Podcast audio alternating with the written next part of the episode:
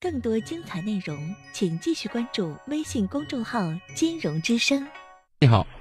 喂，你好，嗯，您的电话，啊，金融老师，我是我妈妈一直听你的这个节目，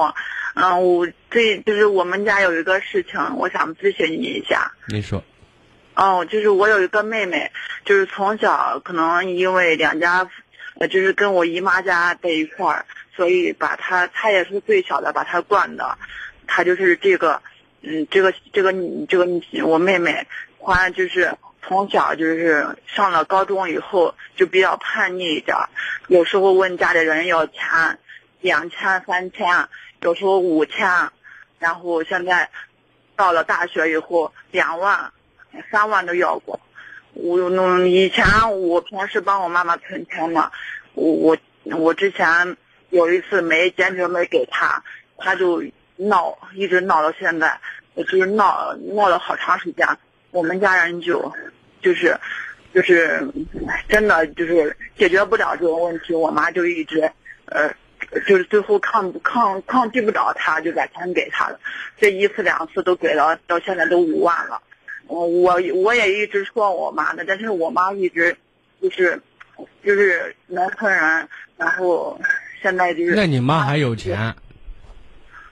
那就是她她没有儿子，现在我平时我是老大嘛，我就给家里着想的，但是也考虑她以后的养老问题。我说像我妹这样要过来要过去，你以后养老问题咋解决呀？但是她一她就觉得，啊，把当前事情解决了再说。后面的不是当前的事情是不断的给你妹提供资金支持，你妹拿这钱干嘛？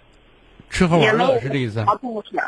以前要了三万，说要做做啥生日生意，然后最后也没结果，钱也没了，人也没了，呃，钱也没了，然后最后也没给我妈说个啥名堂，然后现在又要三万块钱，他说这什么铁路上找工作，但是我知道我我也上过学，我知道肯定。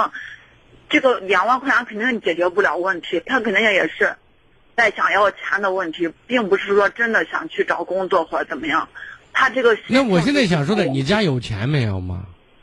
那就是嗯，就是两人两个老人存的几万块钱的养老钱，但是我妈老抗拒不了这个，呃，他来要钱，我妈就就就反正就是拿不住他。不是，你看，你看，就是对于这个问题，肯定这个做法是不对的嘛。因为你妹的这种欲望是无止境的，你妈肯定满足不了嘛。而且就像你说的，这种惯一直惯的这种状态，他的意识层面里面只有索取而不会回报的嘛，对吧？呃，另外一点呢，如果我们总是让他产生一种经验，就是随时有困难都可以给家里伸手的话，家里总有一天伸拿不出来的时候呢。那其实把他就害的就就更深了，知道吗？就是我妈现在还嗯不高兴，嫌我说她呢。有时候不是你妈现在听我节目没有啊？听到了，在跟前呢。啊，所以呢，我现在也是对你妈认认真真的说，现在你对姑娘越惯，以后你把姑娘害得越惨，把自个把你们老两口害得更惨。